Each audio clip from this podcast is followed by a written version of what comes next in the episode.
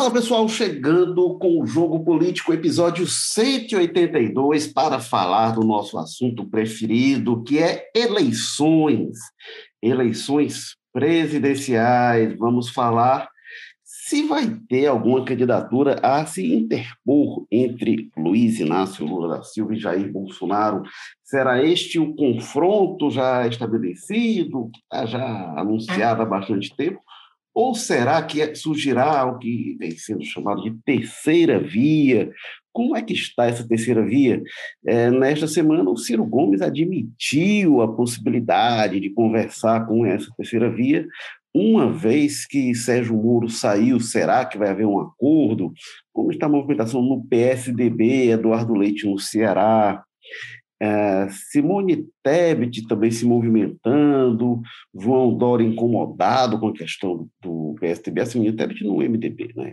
No PSDB ainda, o João Dória incomodado, e aí União Brasil é, com Luciano Bivar, vamos fazer hoje este balanço de como está a tentativa de uma alternativa a Lula e Bolsonaro. E para falar sobre isso, a gente recebe o aniversariante da semana, Walter George, que fala com a gente direto da verdejante Sapiranga. Tudo bem, Walter George?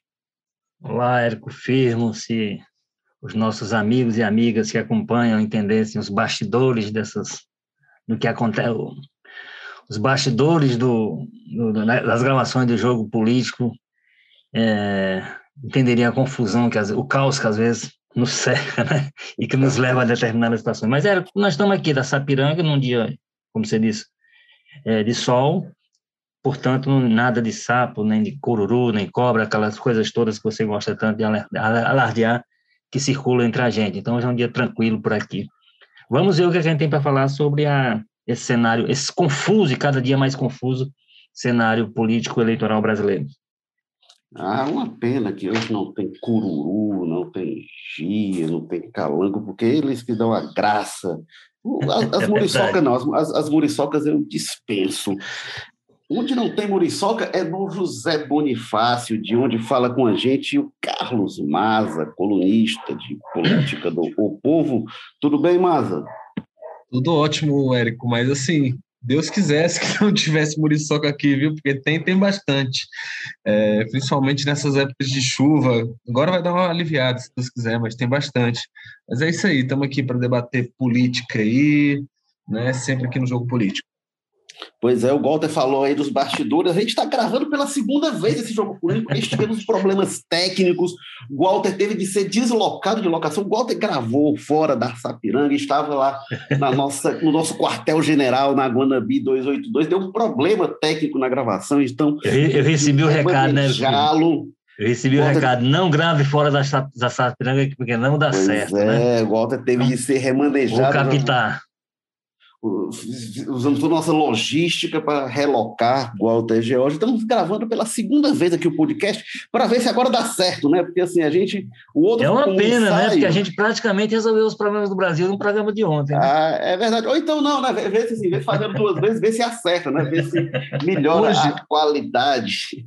É, é, ontem foi o melhor jogo político da história. Hoje a gente vai fazer um tributo àquele jogo político. Exatamente. Foi o melhor da história. Infelizmente, o ouvinte acompanhar a gente não vai poder, não vai poder ouvir, mas vai ouvir esse aqui com um tributo, como diz o Walter Jorge. Mas vamos aqui para o que interessa, né? porque vamos lá. É, nesta semana, o Ciro Gomes disse que, olha, pode ter conversa com a terceira via. Ele que tinha é, chamado, no dia que teve lá a reunião, em 6 de abril, e aí PSDB, MDB, União Brasil, Cidadania decidiram lançar uma candidatura é, unificada é, em 18 de maio, a candidatura única de centro, não querem chamar de terceira via, e mas vão dizem que vão lançar um nome único. Tem um problema aí, porque o PSDB fez prévia de escolher o João Dória, né? O Ciro Gomes, quando foi procurado, disse que não queria conversa com, não queria conversa com esse pessoal, disse que são viúvas do Bolsonaro. O Alessandro Vieira, que agora está no PSDB, respondeu que o Ciro é viúva dele próprio. Mas agora o Ciro disse que não, olha, sem o muro dá para conversar. porque ele tem conversado justamente com a União Brasil, União Brasil, que o Ciro vem conversando em busca de apoio, é o partido no qual está o Moro e é o partido no Ceará do Capitão Wagner. Então, conversando, olha que beleza, esses entendimentos que estão havendo. Walter Jorge, explica para a gente o que está acontecendo. Opa, é só isso? Ontem eu consegui explicar, hoje eu vou ter dificuldade. É, o, o, Érico, é, eu, eu, eu tenho dito desde o, em vários debates que a gente discutiu aqui sobre especificamente a, a movimentação do Ciro Gomes, eu tenho tido muita dificuldade de entender a estratégia dele, se é que há estratégia por trás do que ele diz, ou se essas coisas saem por, por impulso, né? Se há por trás de tudo isso aí algum pensamento lógico, algum objetivo que está se buscando lá adiante, ou então ele acha que tem que dizer e diz e acabou, e depois a gente vê como é que, como é que fica. E, essas conversas dele com esse grupo da terceira via, por exemplo, ela, por exemplo, ele, ele já rejeitou absolutamente de maneira peremptória qualquer tipo de coisa, inclusive carimbando, como ele gosta, esse grupo, chamando de viúvas do Bolsonaro, coisa que o valha. Vamos lembrar, é importante, inclusive, porque eu, eu já vi uma vez a manifestação do Ciro, por exemplo, sobre o João Dória, ele descartando é, qualquer tipo de articulação, de aliança com o Dória. Um, o argumento mais forte que ele utilizou naquela ocasião foi o vínculo do Dória no passado com o Bolsonaro. Ora, vínculo maior do que o Luciano Bivar com o Bolsonaro, o, Bolsonaro, o Luciano Bivar pegou o partido dele e entregou para o Bolsonaro na, na eleição de 2018, ficou ali de fantoche, de vice-presidente, entregou a presidência para o Bolsonaro, para ele indicar quem fosse de sua confiança pessoal, para viabilizar a candidatura dele. O que aconteceu foi que no meio do caminho, depois de eleito, se desentenderam e o, e o, e o Bivar foi para outro caminho. E levou o partido dele junto, o PSL, que virou União Brasil, etc. E tal. Então, assim, como é que essa lógica do vínculo ao Bolsonaro torna o, o, o Dória uma pessoa tóxica e o vínculo muito maior ao Bolsonaro do Luciano Bivar é absolutamente ignorado nessa outra conversa.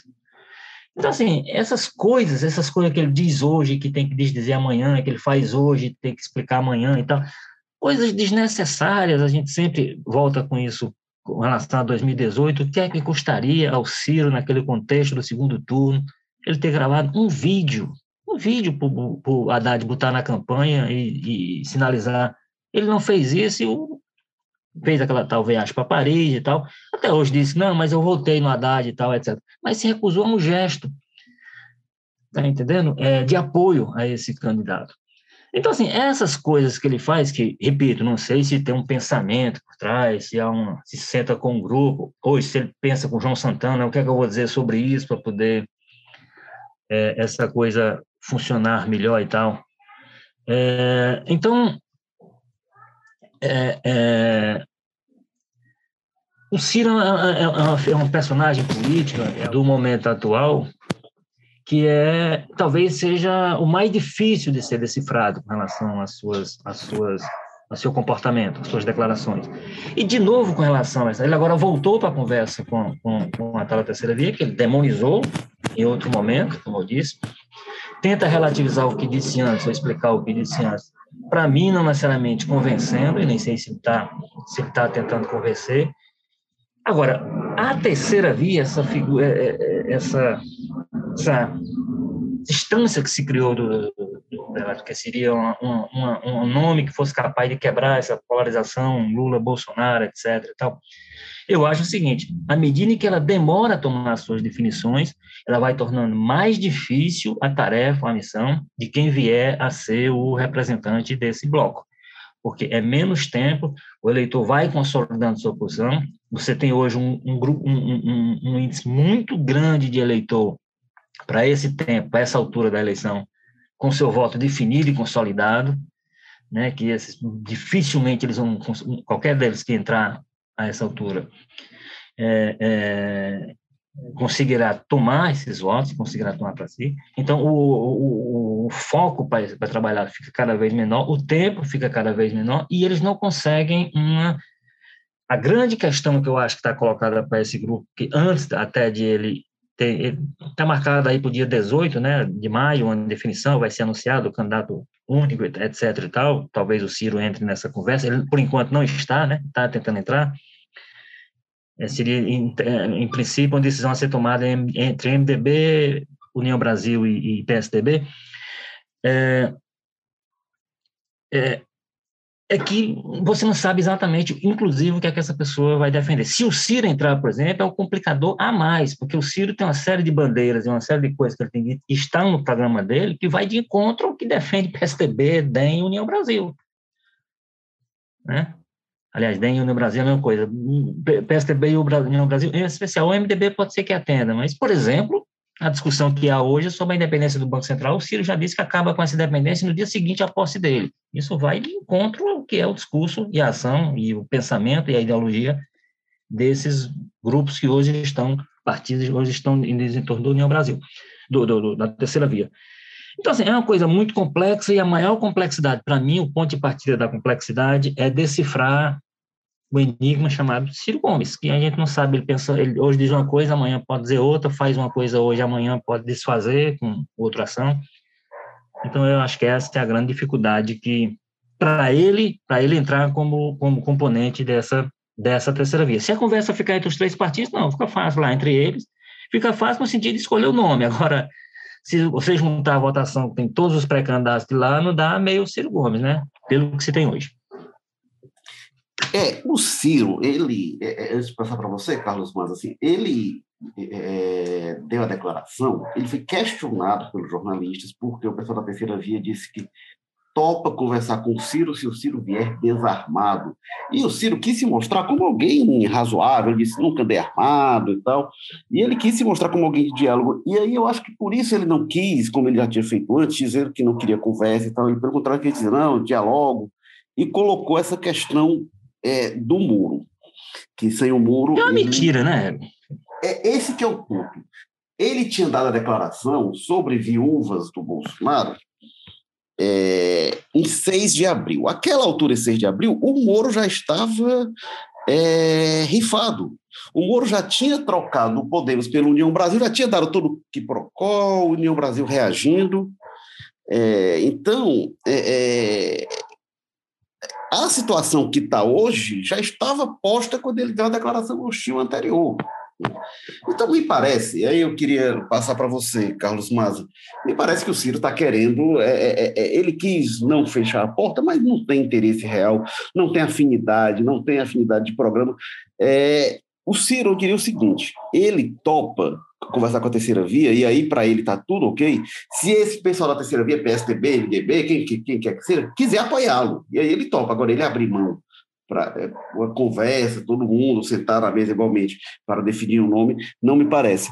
O que, é que você acha, Carlos Mara? Você acha que é, é, a terceira via vai de quê? Vai definir o candidato? Você acha que está mais para quê? Que caminho eles devem tomar? Olha, é o que eu vejo, assim, que eu acho que não sou só eu, é todo mundo, né? A impressão é que a própria terceira via mesmo já está se tocando que essa proposta aí de quebrar a polarização não tem muito futuro a preço de hoje na configuração né, do país. Né? Agora surgiu até esse novo nome, né? Os próprios candidatos estão evitando esse termo terceira via, falando de centro democrático, querendo impor essa mudança agora. É, se fala agora mais forte nessa possibilidade de união, né, como uma possível saída, o que poderia até dar uma viabilidade para essas candidaturas, mas aí teria muitas contradições, né? Como essa que a gente estava falando, o Ciro atacando esse pessoal todo aí o tempo todo, e agora quer buscar para negociar, mas negociar nessa condição que você colocou aí, né? Ser ele o candidato e ponto, né? Me parece que já tem uma, uma candidatura muito consolidada, já é difícil ele.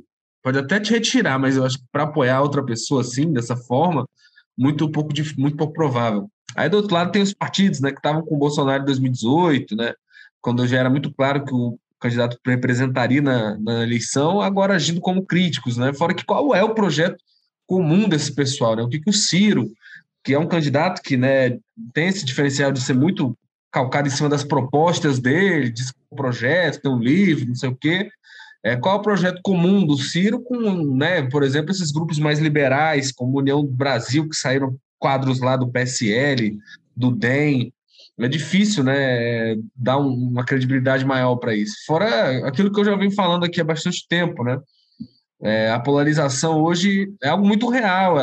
Hoje não, né? Há bastante tempo até. O Brasil, a população toda está dividida entre essa história do Lula e o Bolsonaro já, né? E não é porque um deles quer, o outro não. É onde você vai, não tem grupo de WhatsApp de família, não tem mesa de bar que não seja tomada por esse debate, né? Às vezes você está conversando com alguém num, num, lugar, você tem que tomar cuidado, se você falar mal do Bolsonaro alto, falar mal do Lula alto, você corre o risco de uma terceira pessoa entrar na conversa para brigar, né? Então, é, essa terceira via parece uma coisa perdida hoje, porque teve uma chance de articular isso lá atrás, mas claramente não pegou tração, né? A própria saída do Moro da disputa é um, um sintoma muito forte disso, né? O Moro que era cotado aí foi chegou a empolgar em alguns setores ali da economia, né, até da imprensa, é, como uma possível mudança aí desse paradigma entre Lula e Bolsonaro, mas até ele não conseguiu nem descolar do Ciro nas pesquisas, né? O Ciro que é o eterno terceiro, então imagine esses outros nomes, Dória, Leite, Tebet, que ou são completamente desconhecidos, né, para o grande eleitorado do Brasil, ou já tem uma rejeição muito grande, como o próprio Dória, né? Então, são coisas muito, acho que já está claro, né? A gente está muito em cima da eleição, já está claro que vai ser muito difícil quebrar essa história, porque o país já está dividido nesse debate há muito tempo. Tem uma coisa aí, viu, Mara, mas aí, do que o Érico falou aqui, essa postura humilde do Ciro, dizer, não, eu não estou entrando para impor meu nome, eu vou entrar para discutir tudo. Olha, o Ciro, em 2018, ele não aceitou ser vice do, do PT, do Lula. Sendo que, em nenhuma circunstância, nenhuma pesquisa que se conheça, ele apareceu à frente dos candidatos do, do PSDB. E quando foi por voto, ele, um candidato do PT, o candidato do PT, que era o Haddad, enfim, já discutimos o perfil que tem esse candidato várias vezes por aqui, teve mais do que o dobro do que o Ciro teve de voto, né? Quase que chegou ao triplo do voto do, do Ciro. Não, andou longe do triplo, mas mais, teve bem mais do que o dobro. Então, aí você acha que. E aí o Ciro não aceitou ser vice nessa posição. Enfim, tem aquele argumento de que não ia participar de uma farsa, porque sabia que o Lula não era candidato e tudo. Mas o fato é que o Lula não foi candidato, foi o Haddad, ele foi candidato também, o Haddad teve muito mais voto que ele. Então, numa conversa com partidos que apresentam lá candidato com traço, com um, com dois, com não sei o quê, ele está entrando para dizer assim, não, é, evidentemente, o que ele imagina é o seguinte, olha, o mais o mais votado vai. Mas vai que os partidos lá fazem a discussão e chegam, olha, é o seguinte, aqui quem apresenta mais competitivo é o Ciro, mas o candidato é o Eduardo Leite. O bloco vai com essa candidatura. Eu duvido que ele entre nessa. Duvido. Sim, pelo que a gente consegue juntar de, de comportamento. E, e aí, tem um exemplo, 2018 recente, que essa história está contada, ele não confirma muito, mas está contada pelo Haddad, o aviso foi oferecido ao Ciro, e o que ele alega, o próprio Ciro, é que não aceitou porque era farsa, porque iam botar como visto Lula, inclusive apontava-se a possibilidade de ser um Lula, ele virar o cabeça de chapa, ele disse que isso não estava posto, mas, mas de vice ele não aceitou. Então, ele não aceitou abrir mão do PT nessa circunstância. Ele vai ab aceitar abrir mão do PSTB com Dória ou com o Eduardo Leite nessas condições, ou com a Simone Tebet nessas condições, com muito menos intenção de voto do que ele. Então, acho, acho que isso faz parte do discurso, está no jogo, né? As pessoas dizem. Eu só acho que ele diz muita coisa que não, logo adiante ele vai ter que se contra, ele vai ter que se vai ter que contrariar suas próprias palavras, às vezes suas próprias ações, né? Em função dessa dessa atitude impulsiva que ele acaba tomando, assim, de não raciocinar muito, eu entendo, sobre o que deve dizer ou fazer diante de cada circunstância que vai aparecendo na campanha. É, outra movimentação que está muito intensa é no PSDB, né? Como eu falei, o PSDB escolheu o João Dória em prévia, só que está uma confusão. Aí o João Dória tirou o Bruno Araújo do comando da pré-campanha. Bruno Araújo, é o presidente nacional do PSDB, o Bruno Araújo disse que nunca quis essa função, que mandou até um ufa, demonstrando que está aliviado em sair, é, o mal-estar criado. E o Bruno Araújo, é, é, é, até estava apresentando assim, o que que ele disse assim, que sair com missão cumprida. Que missão é essa? E o que se diz é que ele queria garantir que o Dória renunciasse ao governo de São Paulo, entregasse o governo para o Garcia, para o Garcia ser candidato à reeleição. Disse que essa era a tarefa que o Bruno Araújo tinha, então não tinha nenhum compromisso realmente com a campanha do Dória. O fato é que o Dória está aí com uma situação difícil no PSTB, É, e o Eduardo Leite segue se movimentando, e aí, é, é, inclusive com visita ao Ceará, o que se comenta que o Eduardo Leite é, está se movimentando para ser vice da Simone Tebet, que é a provável candidata, assim, é o nome que o MDB está colocando, e que parece hoje é, a mais cotada para sair desses, é, é, desses nomes. O Dória disse que não aceita, que tem a prévia, e o pessoal dele disse que isso vai para a justiça se o PSDB tentar impedir o Dória de ser candidato. Carlos Maza, aí você agora me explica o que está acontecendo no PSDB e essa conversa com a Simone Tebet. Não, o que está acontecendo no PSDB, Érico, é, é, eu acho que é impossível, né? Eu acho que nem eles sabem explicar direito. Porque o que está acontecendo uma confusão, né? Que, que, que, eu acho que já é histórico, né? Toda vez que os tucanos tentam fazer prévia, ou termina naquela foto lamentável lá do, deles se agarrando, se empurrando lá na eleição do Dória lá atrás, um cara, inclusive, sem as calças na foto, enfim, ou termina numa confusão como essa, né? Que o Dória já passou pelo processo de prévias, venceu lá, e o partido continua claramente trabalhando pela candidatura do Leite, e agora o Dória vem com essa ameaça de colocar na justiça, né? Haja, haja vontade de ficar no quarto lugar da disputa, né? A gente vê todo esse esforço. Já o, o MDB, pelo contrário, me parece, entre os nomes da terceira via, o nome bem consolidado mesmo, esse nome da Simone Tebet para ser candidata, né? É, pelo partido. Agora, o, o, MDB, Érico, me parece muito mais aquela velha história, é o, é o velho MDB, né? Passou o tempo, eles saíram um pouco de, de, de, de dos holofotes, mas você vê que continua aquele mesmo partido, né? Aquelas mesma coisa de ser um partido das circunstâncias locais, né? Dos caciques regionais. Então, mesmo a Simone sendo uma candidatura bem consolidada, ela me parece consolidada por outras razões diversas, né? Do que um clamor dentro do partido, uma fé muito grande na vitória dela, né? A gente vê que o MDB é isso, é o local. Então você tem o MDB do Nordeste todo doido de amores pelo Lula, né? Aí até o Eunício Oliveira, senador daqui, agora candidato a deputado federal, vem atuando há muito tempo para aproximar o Lula do partido, né? Agora, recentemente, ofereceu um jantar para ele na residência dele lá em Brasília. Enfim, aí você tem já o MDB do Norte, no Sul, outras regiões onde o partido já bica e se bica com o PT há, algum tempo, vai no sentido contrário, né? Querem distância do Lula. Alguns até defendem abertamente é, manutenção de uma aliança com o Bolsonaro.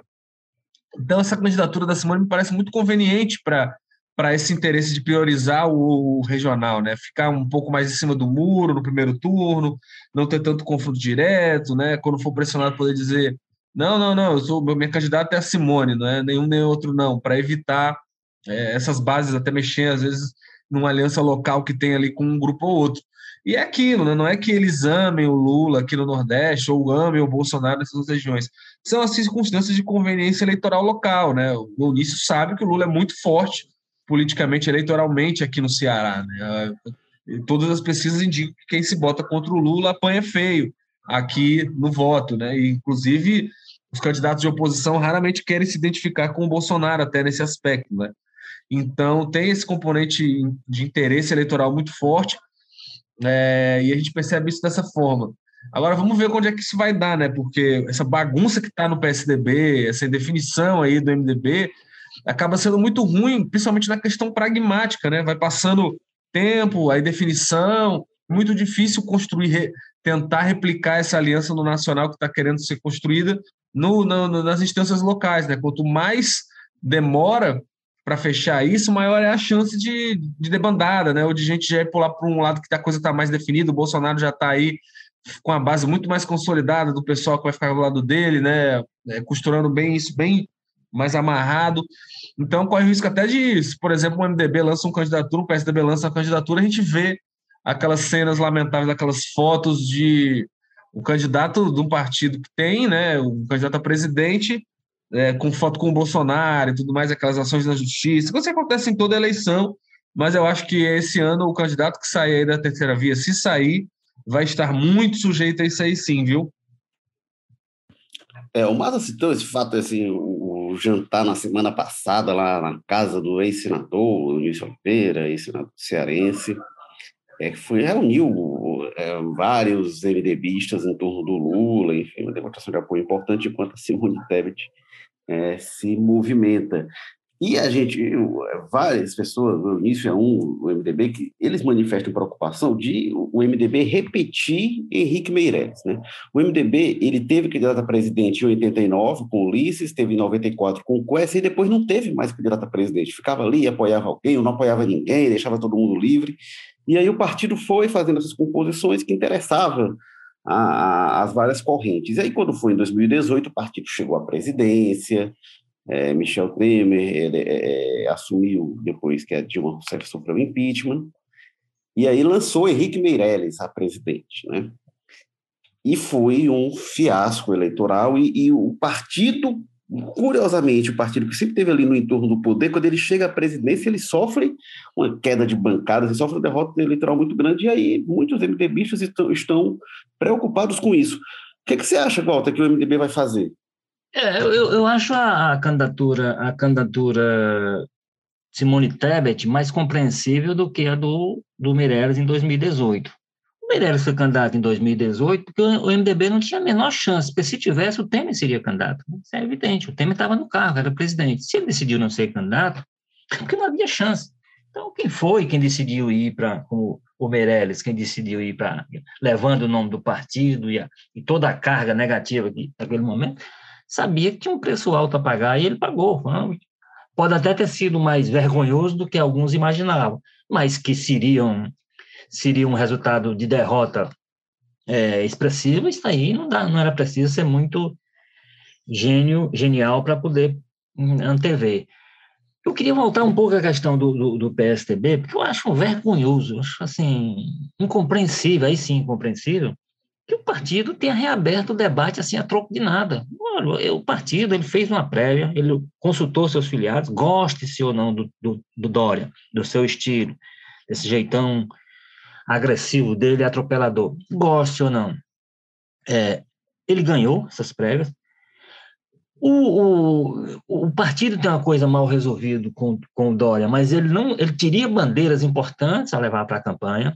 Vamos lembrar que São Paulo foi quem puxou a, a vacinação no Brasil. Se o Dória não tem peitado o presidente lá no começo de tudo, quando o governo era cheio de resistências e tal, se ele não cria toda aquela aquela situação e leva lá para São Paulo e leva lá para o Butantan, faz a vacina, a Coronavac, e começa o processo com o governo todo atrapalhado no seu, na sua, nas suas negociações, e aí depois se descobre pela CPI que era porque tinha muita gente no meio querendo ganhar dinheiro. Se São Paulo não faz tudo aquilo, nós, nós estaremos com o processo de vacinação mais atrasado do que, do que está hoje, do que se apresenta hoje, e possivelmente com o país ainda sem condição de sair da emergência é, sanitária, como o ministro Marcelo Queiroga acaba de anunciar. Então, assim, seria, um, digamos assim, uma gestão defensável na perspectiva de uma, de uma candidatura, mas só que ele tem, ele, ele tem sérios problemas internos de relacionamento, a forma como ele cresceu dentro do partido, o lembrou aí, as prévias, inclusive, lá para a Prefeitura de São Paulo, lá no começo, sempre foram coisas envolvendo Dória que foram muito cheias de problema. Mas o fato é que o partido fez uma fez prévia, e fez prévia usando nosso dinheiro, o meu, seu, nosso. Porque usou o fundo partidário para poder fazer prévia, os caras viajarem, organizar todo o processo eleitoral, fazer aquilo tudo. Para depois o Eduardo Leite teve esse, na maior cara de pau, se apresentar como se candidato, pré-candidato fosse, perdeu uma prévia interna no partido. E, e, a, e, e a terceira via, eu vi, eu vi outro dia uma manifestação do presidente do MDB, Baleia Rossi, que até talvez complique um pouco as movimentações do Eduardo Leite no bloco, da terceira via, porque ele disse, olha, eu respeito o PSDB, e para mim o PSDB tem um candidato. Tudo bem que isso aí pode ser interesse dele lá para São Paulo, já que é paulista, pode ser alguma coisa com o governo que ele queira se resolver para poder agradar o Dória por conta do Dória ainda ter algum nível de influência, talvez, sobre o governo do, do, do Estado. Mas o fato é que o correto desses partidos, eles dizem, olha, o PSDB, o seu partido não é o, o Dória, vocês não fizeram uma prévia. Não... Aí, tudo bem, aí o bloco faz a discussão, e nessa discussão chega-se à conclusão de que não é nenhum dos três que estão postos lá, vamos ver aqui quais são os...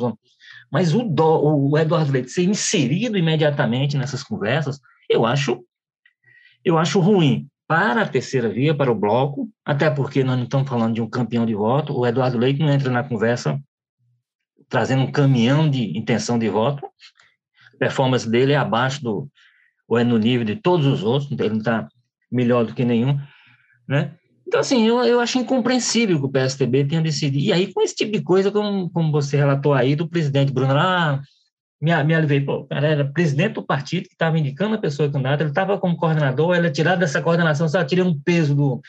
Quer dizer, é, é, é uma coisa muito confusa para um bloco, voltando à história da terceira via, que precisava nesse momento ter unidade, ter um sentido, claro, saber o que quer aí juntar essas peças todas, inclusive o Ciro, já que eles querem agregar, resolver também limpar do Ciro o que não seria aceitável do ponto de vista deles, ou o Ciro ser obrigado a impor um debate interno as ideias dele para que esse pessoal absorva, e aí ter uma ideia comum que você não tem hoje, você tem um ajuntamento, gente, e um ajuntamento que é pior que você for olhar para as pesquisas, não, não tem muito voto em discussão, não.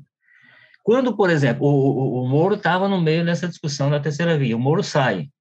Até, até onde você sabe hoje, o Moro é carta fora do baralho.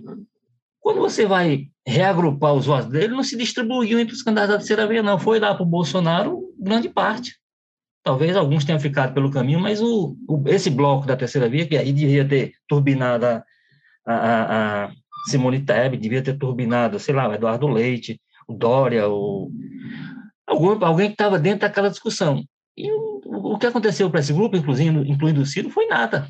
Nenhuma pesquisa apontou uma, uma, concentração do, do, dos votos anteriores do Moro em qualquer dessas candidaturas, ou mesmo nesse bloco. Não está nem distribuído entre eles. Foi lá, quem com isso foi o Bolsonaro, até onde se sabe. Então, assim, agora, essa questão do PSDB, para mim, é o, é o mais é o mais degradante. Eu acho interessante a ideia da, das prévias, eu acho que é uma forma democrática, inteligente, permite manter o partido na pauta, mas da forma como o PSDB tem feito, da forma como ele fez essa agora, só mais desmoraliza a, a, a, a iniciativa e eu acho que mostra porque no Brasil ela praticamente não é utilizada por nenhum partido. É, essa tese é muito popular entre os partidos, né, de, de, um nome que não seja nem Lula nem Bolsonaro, que o eleitor quer uma alternativa, mas o eleitor não está encampando muito ela. Como você disse, sai o Moro, o eleitor não busca assim, ah, não, não quero nenhum nem outro. Não, o eleitor vai em grande parte do Bolsonaro, e, enfim. É, o eleitor está pensando, não pensa como os estrategistas dessa terceira via analisam, não. O Carlos Maza, o, é, o Ciro, essa conversa que ele, que ele disse que teve, que ele colocou que é, sem o Moro pode conversar com a terceira via, foi com a direção do União Brasil, né, com o Luciano Bivar e com o ACM Neto, e tem uma boa relação com a ACM Neto, já é, em 2018 chegaram perto de ter uma aliança, é, e o, o, enfim, o Ciro tem mantido conversas com o partido, o partido que vem a ser o mesmo do Sérgio Moro, como eu disse, e no Ceará é o partido cujo dirigente é o capitão Wagner. Já pensou se sair um acordo do partido do Capitão Wagner com o Ciro Gomes? Ah, seria é, curioso, no mínimo, né? Mas é, é, é, é, eu acho, enfim, acho pouco provável e eu acho que é isso que você falou, né? Ele faz sentido por um lado, né? A gente sabe que o histórico do DEM aqui no Ceará sempre foi positivo, né? E o histórico do DEM com o Ciro também foi uma boa relação sempre, né? Até o Rodrigo Maia falou já das declarações do Rodrigo Maia, que já, né, quando era presidente da Câmara, era um quadro relevante do DEM, hoje está foi escanteado, né? É, o Rodrigo Maia disse que votou no Ciro em 2018, né? O ACM e o Ciro volta e meia se reuniam lá em Salvador ou aqui em Fortaleza e tudo mais para dialogar, né? Porque o pro ACM é interessante esse apoio do Ciro, porque ele tem uma dificuldade de entrar às vezes no domínio do PT ali no interior da Bahia e tudo mais. Então faz sentido por esse lado é, é essa história deles estarem conversando assim. Só que, por outro lado, essa conversa do DEM com o Ciro, ela já tem faz muito tempo, né? Em 2018 ele já tinha essa promessa de apoio aí, já, já dizia numa entrevista que contava com eles, e acabava não dava certo. Agora que tem esse, essa situação no Ceará, eu acho que fica mais difícil ainda, né? com certeza o Capitão Wagner vai bater um pouco na mesa e tal, e, e já não era um, um contexto muito bom para o Ciro desde o início. Agora imagina, né? Seria, seria bem curioso, né? Eu, com candidatura, provavelmente provocaria uma debandada até do União Brasil na, na escala aqui. Então, acho pouco provável. É, o, o, que tem sinalizado é o seguinte: o União Brasil negocia para ter candidato. O capitão Wagner já é, declarou apoio ao Bolsonaro, e o que ele diz é que ele tem garantia, não só para ele, mas para as regionais do partido, de que é, cada estado vai ser livre para seguir o rumo que quiser, aquela velha festa da política partidária brasileira. Então, ele, mesmo que o União Brasil apoie o Ciro, lance Luciano Bifá, apoie quem quer que seja, apoie o Dória, apoie a Simone Tebet, o capitão Wagner terá autonomia para é, decidir quem, como é que vai fazer a política aqui no Ceará mas que ia ser engraçado ele, o partido dele nacionalmente apoiando Ciro Gomes, ah, isso seria, não é não, Walter Jorge? É, não, é, essa é outra coisa inaceitável, né? Essa é outra coisa que ajuda a bagunçar a cabeça do eleitor quando ele, quando ele vai, vai olha para o cenário político e tenta perceber algum nível de seriedade é, nas coisas. Quer dizer, como é que um partido que vai ter, de repente, um partido que vai ter um candidato a governador aqui, um candidato competitivo, com força, cuja grande bandeira, a grande bandeira dele é enfrentar a oligarquia dos Ferreira Gomes. De repente, esse partido passa a abraçar nacionalmente a candidatura do Ciro Ferreira Gomes. Aí, como é que o capitão Wagner diz: não, isso aí não tem nada a ver, porque eu estou autorizado aqui a fazer não sei o quê. E União Brasil, não, é, o, o Estado lá é, é, é, é autônomo, tem independência para fazer o que quiser. Isso é uma bagunça, né? Isso é uma bagunça que os partidos não deveriam aceitar conviver com ela. Né? Isso é uma, é, é, eu imagino, o que eu imagino é que quando o capitão Wagner estava brigando, inclusive, que ele disputou fortemente o comando do, do, do União Brasil no Ceará para poder ter controle sobre a, a, campanha, a sua própria campanha e a campanha do partido no, no Ceará, é, em nenhum momento essa ideia passou pela, pela mesma discussão. Eu, eu, imagino que momento ele teve a curiosidade. Presidente, vem cá, mas tem alguma possibilidade do partido apoiar o Ciro na presidência? Porque se isso passou e houve.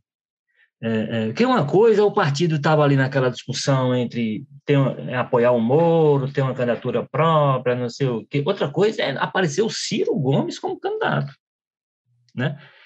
É, e se havia alguma possibilidade, que o próprio Ciro disse que há algum tempo, se não me engano, o Ciro andou dizendo por aí que há um ano o Luciano Bivar tenta falar com ele.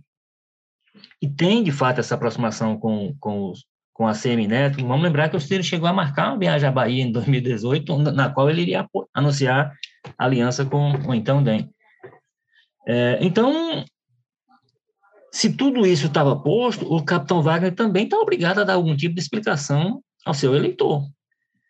Né? Como, é que, como é que você, lá na conversa, você aceitava que o partido pudesse ter, via apoiar o Ciro Gomes, e aqui você tem esse discurso anti-Ferreira Gomes, radical, como é ele. Então, assim, é uma bagunça, esse pessoal ajuda com, essas, com esse tipo de comportamento, esse tipo de atitude, assim, ajuda a, a, a, E aí vai. Não é uma coisa agressiva, né, porque a pessoa é envolvida com corrupção, mas são práticas que vão minando a credibilidade, a fé das pessoas na, na ação política, e no caso, na ação política partidária. Eu acho que, tal qualmente a história do, da, do desrespeito absoluto do PSTB às prévias, através dos seus integrantes que se recusam hoje a, a aceitar o resultado que houve, sem que se saiba que haja contestação de que houve, enfim, irregularidade e tal, simplesmente porque não aceitaram. Da mesma forma, eu acho muito ruim para o capitão Wagner, inclusive, que esse tipo de coisa seja dada como natural. Ele devia fazer, inclusive, um manifesto público, eu, eu acho, é sobre o seu desagrado com a situação. Eu, eu, entendo que ele devia, como hoje o principal dirigente do, do União Brasil no Ceará, devia dizer, olha, esse movimento está acontecendo, tem minha total oposição, não concordo com ela, acho que é errado, acho que não é o melhor nome, Acho que ele deveria se sentir obrigado a fazer isso mesmo. Que, aí, por que, é que ele não faz? Porque também não pode se dispor com o nacional, porque aí o pessoal começa a travar o dinheiro que vinha para cá, porque um dos movimentos dele para a União Brasil foi de olho no farto dinheiro que o partido vai ter na campanha, né? Passou a ser um partido muito cobiçado, que vai ser o maior fundo partidário é do União Brasil. Então, ele não pode também se indispor com esse pessoal e, de repente, ficar sem, sem um apoio financeiro que virá de Brasília, que será fundamental para a campanha de nível estadual, que a gente sabe que é diferente de uma campanha como ele fez em 2020 municipal, que exige muito menos recursos, menos estrutura. Uma campanha estadual, para começar, você tem que ter estrutura de avião. Né? Então, enfim, eu, eu acho que esses movimentos dele também, muito olhando o seu próprio interesse, acaba sendo ruim e acaba sendo percebido por um eleitor ou outro, né? A pessoa, como é que a pessoa vai ver de repente o União Brasil? Se acontecer dessas conversas avançarem.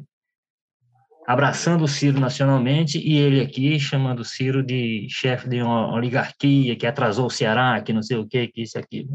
Complicado. Quando o Moro se filiou à União Brasil, teve aquele burburinho, vai ser candidato, não vai? Ele disse que abria mão da candidatura, depois disse que não abria mão de nada, que não desistia de nada, enfim, ficou nisso. O capitão Wagner se manifestou e disse que não havia clima interno, não havia para o Moro ser candidato. Essa questão do Ciro, existe essas conversas e a União Brasil, pelo que o Ciro relata, quis colocar o Ciro nessa discussão de terceira via. Como a gente falou assim, é, é improvável, é, é, não, não, é a hipótese mais provável que o Ciro se alie à terceira via e aí tenha o apoio do União Brasil, mas é algo que está na mesa. O Carlos Maza, se a terceira via não vinga, isso é melhor para quem? Para Lula, para Bolsonaro, para ninguém? Como é que você avalia? Olha, eu acho que num primeiro momento, pelo menos, no imediato, né, é, me parece que é claro que a maioria desses votos aí provavelmente migraria para o Jair Bolsonaro, né? Até pelo histórico, né? De que muitos dos eleitores desse pessoal aí já, já votou, né? No, no, no Bolsonaro. Esse pessoal, inclusive, estava com o Bolsonaro, vários deles ali em 2018. Então tende a isso. Eu acho que os votos do Ciro, né? Como as pesquisas de 2018 apontaram, né? Que muitos, mais de 60% migravam para o Haddad, né? Eu acho que os votos do Ciro, alguma parte ainda ali, consegue migrar para o Lula e tudo mais, mas eu acho que o grosso dessas outras candidaturas aí, os votos migrariam mais para o Bolsonaro, sim. É, tem. A gente falei de centro, né, terceira via, mas a gente está falando de partidos que são de uma tendência majoritariamente mais conservadora. A gente, o PSL, a gente falou, era o partido do, do Bolsonaro. União Brasil, ele vem, né, PSL, DEM, é o maior partido desse bloco, é uma estrutura de história conservadora. O MDB já é essa coisa complicada de definir, né? mas é um partido que tem um, um, uma inclinação ali centro, corrente centro-direita, alguns mais progressistas, é, é, difícil definir o MDB. Né?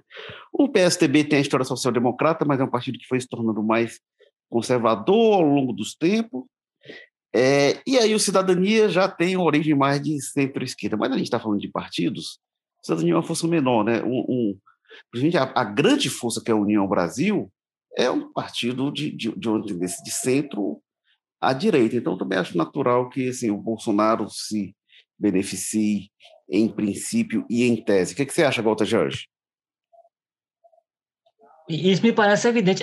Ah, tem uma questão aí que é central, eu acho, você, você agregar o Ciro a esse grupo, é porque ele tem um, um plano ele talvez seja o único candidato, inclusive, que apresentou um plano é, de governo, e esse plano de governo vai de encontro, absolutamente, a muitas das teses.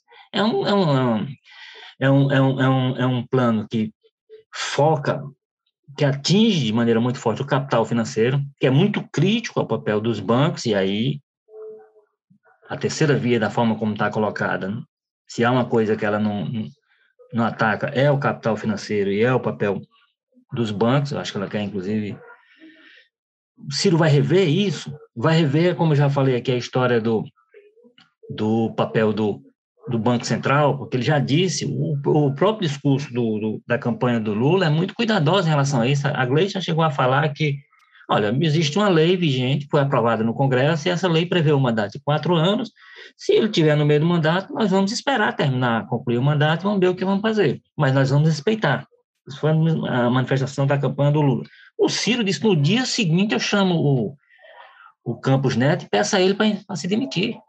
Eu tiro ele imediatamente, mesmo com a lei vigente. O União Brasil, esses outros partidos, o PSDB, encampam esse tipo de, de iniciativa. Os, a, as forças que querem essa terceira via, que estão envoltas em torno disso, apoiam esse tipo de coisa, ou o Ciro vai ter que tirar do seu programa? Como eu disse, é, é pouco tempo para coisas muito profundas. Eu peguei só dois pontos de muitos que estão lá no programa. O, o, o, o programa do Ciro, ele próprio diz isso em relação ao Lula, é mais avançado pela esquerda do que, do que o do PT, em, em vários pontos. Em vários.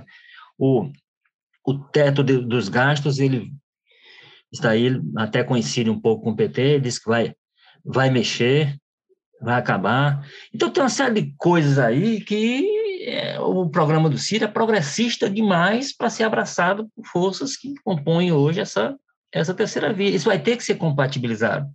Eu não estou dizendo que é impossível que eles não, não cheguem ao ponto. O que eu estou dizendo é que ou o Ciro muda, ou mudam essas forças para poder eles fazerem uma aliança que envolvam é, todos eles e que não ocasionem, conforme seja, uma debandada das forças que estão por trás desse esforço da terceira via, a tal da Faria Lima.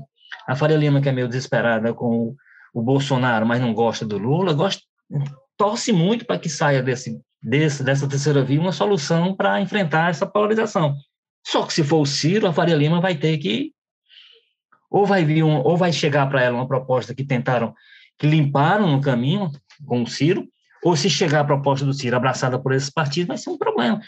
Então, assim, e, e, é como eu tenho dito, assim, isso precisaria ser uma coisa resolvida com alguma urgência, porque o tempo está passando, daqui a pouco chega outubro, daqui a pouco chega agosto, a campanha está na rua, daqui a pouco as candidaturas têm que estar definidas, e, e aí essas coisas também têm que estar resolvidas. Não estando resolvidas, eu, eu entendo fica mais difícil ainda a missão de encontrar desse grupo todo, e jogando o Ciro dentro dele, que o Ciro tem a vantagem de chegar com a força de votos expressiva. Né? Que aí tem que ver isso também. Será que o Ciro, abraçado com esse pessoal, mudando seu programa, leva com ele toda. que tem uma parte do, do voto no Ciro, que é um voto ideologizado também. Tanto é, tanto é que é, o voto do Ciro, apesar de ele não ter apoiado o Haddad em 2018, boa parte do voto dele no primeiro turno, no segundo foi para o Haddad. Né?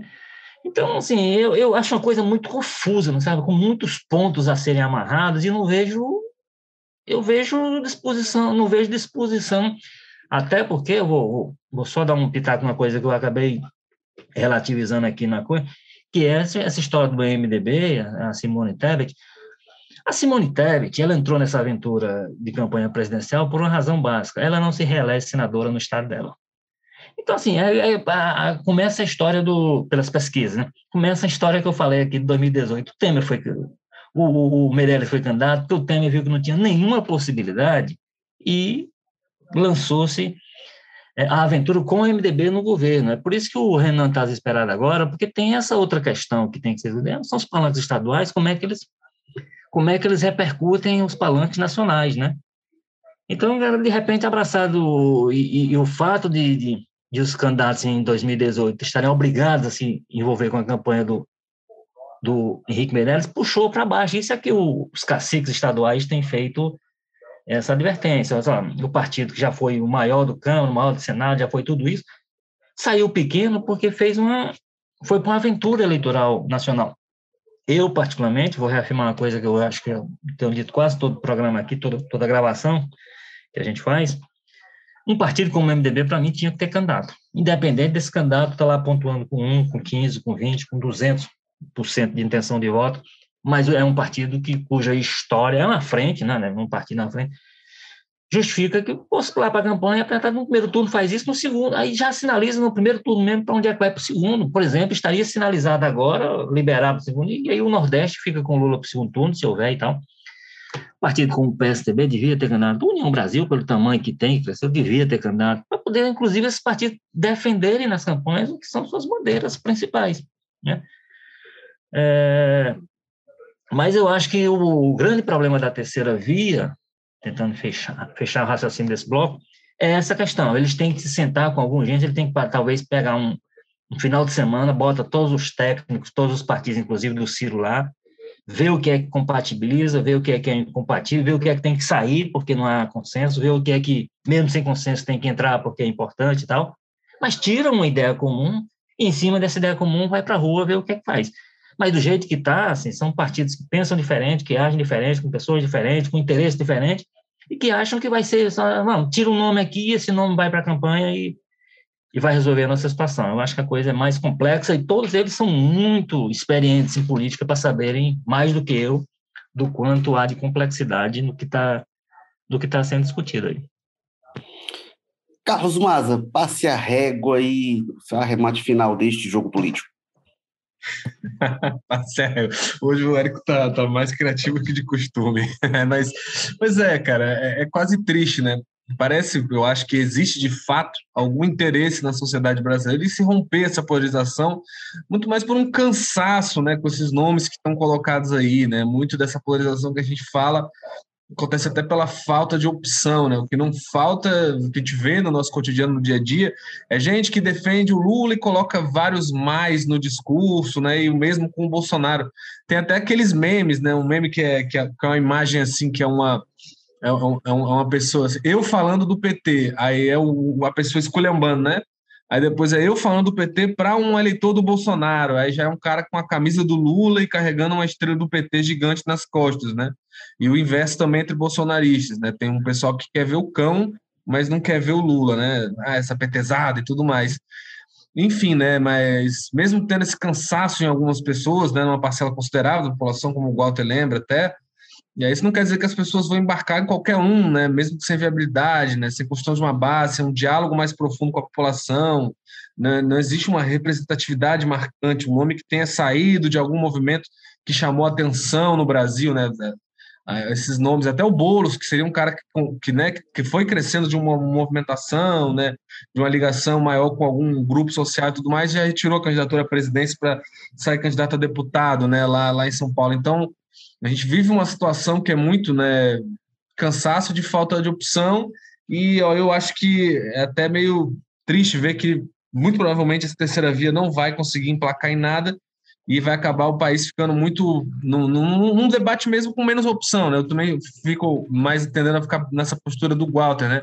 Não, não faz mal ter candidatos a mais, ter candidatos com força, com viabilidade para ter uma discussão, para influenciarem até o segundo turno para puxar ali uma medida que consiga agregar mais a população.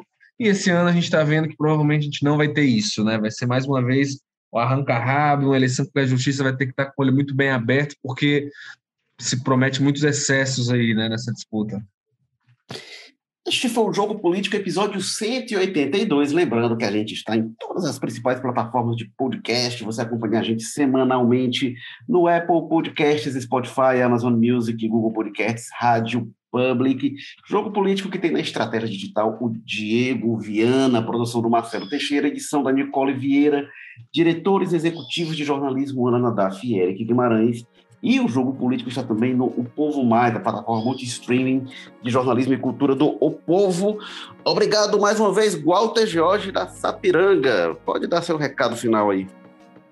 E aí, Erico Firmo, vamos ver se a de hoje prestou, se gente tiver que fazer amanhã, porque hoje a gente já possivelmente já desdisse alguma coisa que falou ontem. Eu tiver que amanhã desdizer o que eu disse hoje e ontem vai ficar mais difícil, o desafio vai ficando mais, mais forte. Mas enfim, eu acho que essa, acho que essa daqui o pessoal vai ter o prazer de, de acompanhar os nossos pensamentos e vamos continuar de olho, porque muita coisa do que a gente disse hoje pode ser que na semana, na próxima gravação que a gente fizer, já, já tenha se esclarecido ou então esteja definitivamente enterrada. A política brasileira né, é mais dinâmica do que em qualquer lugar do mundo. É, vai ficando cada vez melhor a cada gravação o nosso jogo político. Vai gravar várias vezes cada episódio. Vai. A gente vai aprendendo, vai ensaiando. Obrigado, Carlos Maza do José Bonifácio. Valeu, Érico. Valeu, Walter. Até amanhã, quando a gente gravar mais uma vez esse podcast daqui. Espero que dessa vez eu já tenha mais expertise sobre o tema para falar melhor. Cada vez mais. Eu sou Érico Firmo, estou gravando aqui do Damas e semana que vem, se tudo der certo, a gente está de volta. Valeu, tchau.